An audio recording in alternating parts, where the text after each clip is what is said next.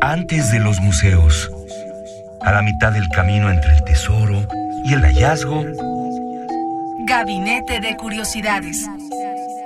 refugio de experimentación, memoria y diversidad sonora. Con las coleccionistas de sonidos Frida Rebontulet y Luisa Iglesias.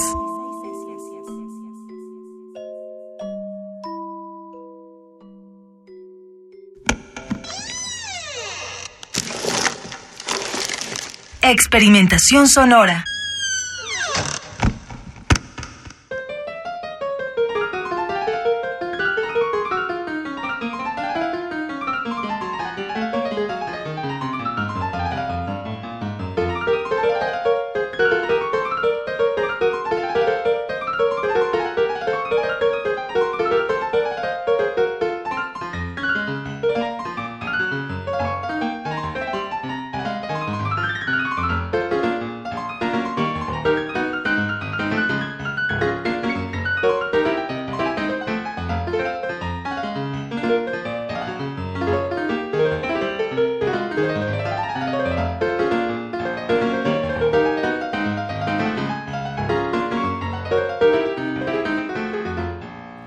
Buenas tardes, bienvenidos sean todos a Gabinete de Curiosidades, este espacio en el que nos gusta coleccionar sonidos. Queridísima Frida Saldívar, ¿cómo estás? Muy bien, muy buena tarde en este domingo 26 de noviembre. Ya estamos a pocos días eh, de acabar este 2018 que, que fue muy vertiginoso.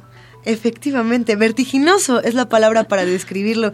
Y, y hay que decirlo, en este momento que se escucha este programa, a menos de que usted lo esté escuchando en podcast, y esa será otra historia, eh, Frida Saldívar y una servidora, ambas estamos volando hacia Guadalajara, estamos en camino hacia la Feria Internacional del Libro de Guadalajara 2017, eh, donde la UNAM tiene muchas actividades importantes, pero no son las únicas actividades de la UNAM y nosotras quisimos dedicarle un espacio importante en Gabinete de Curiosidades, un capítulo completo, al trabajo de un músico eh, que, bueno, por algunos es conocido como el famoso desconocido.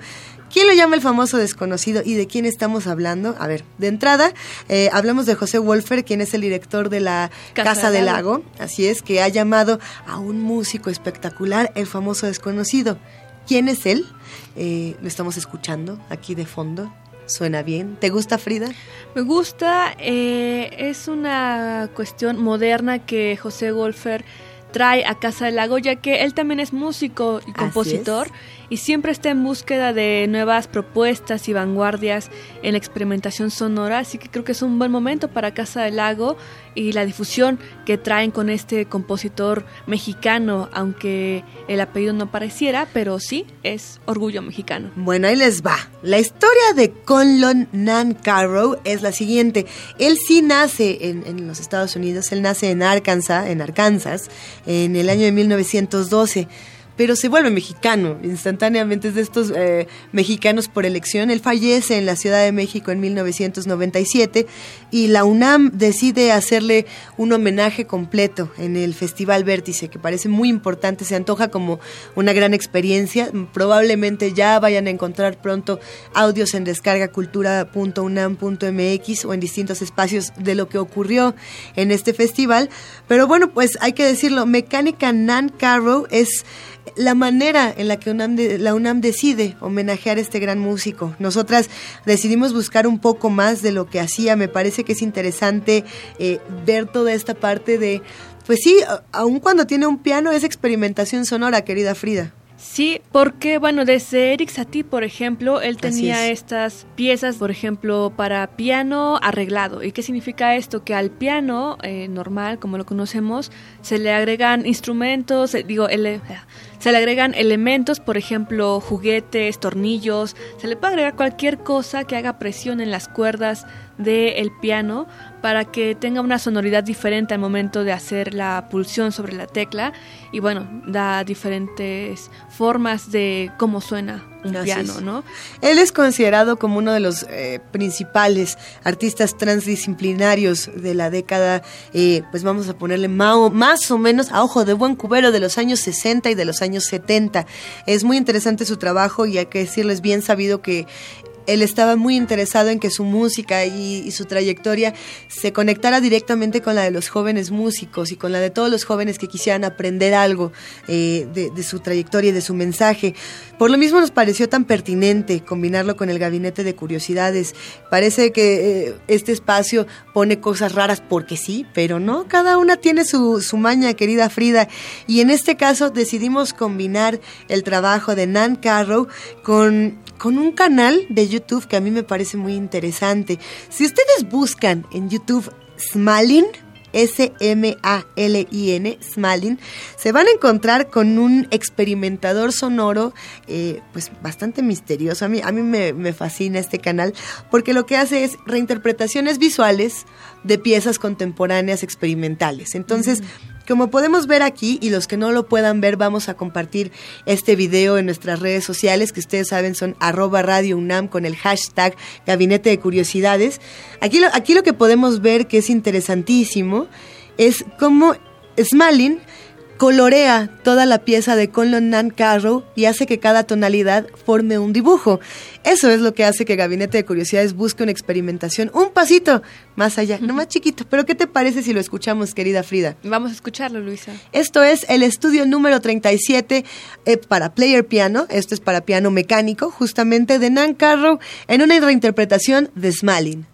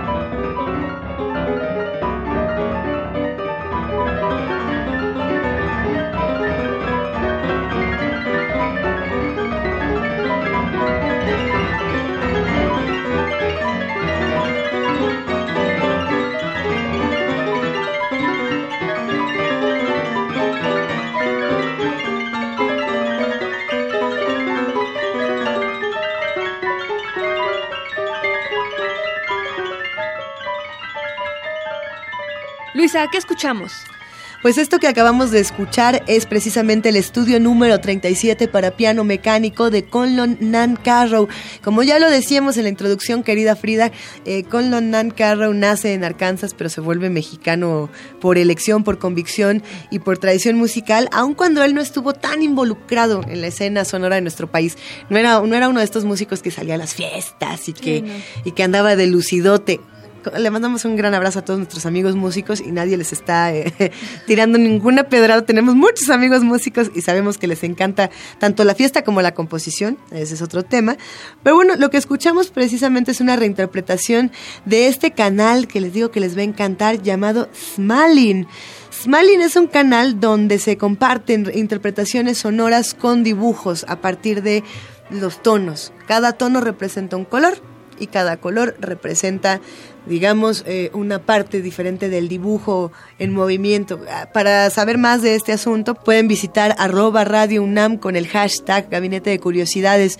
Vamos a compartir todos estos videos y bueno, espero que hayan disfrutado tanto como nosotras esta composición de Nan Carro. Escuchamos un fragmento más, Luisa, para cerrar este gabinete de curiosidades y regresamos a despedirnos.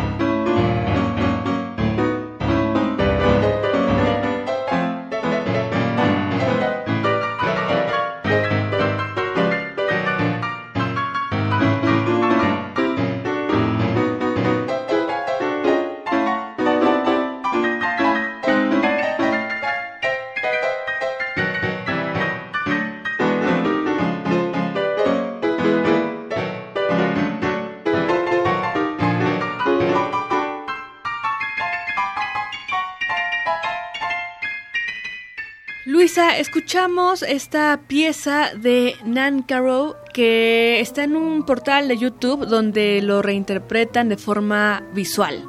Así es, precisamente la reinterpretación visual que se hace en este canal eh, se antoja muchísimo. Eh, pueden encontrarlo como Smalin, ya les habíamos comentado, pueden encontrarlo también como Musanim. Musanim es la otra manera en la que pueden encontrar este canal.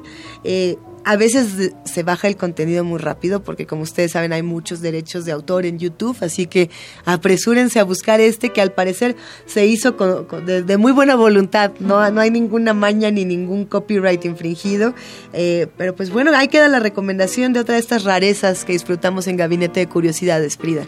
Y los invitamos a que se sumen a este festival Vértice que termina el 3 de diciembre y nos dice José Wolfer, director de Casa del Lago, que es un homenaje que hace justicia histórica y reflexión en lo que el trabajo de Nan Caro significa para la música contemporánea. Así que no se pierdan vértice de la Universidad Nacional Autónoma de México. Y si quieren saber más de Gabinete de Curiosidades, no olviden visitar www.radiounam.unam.mx.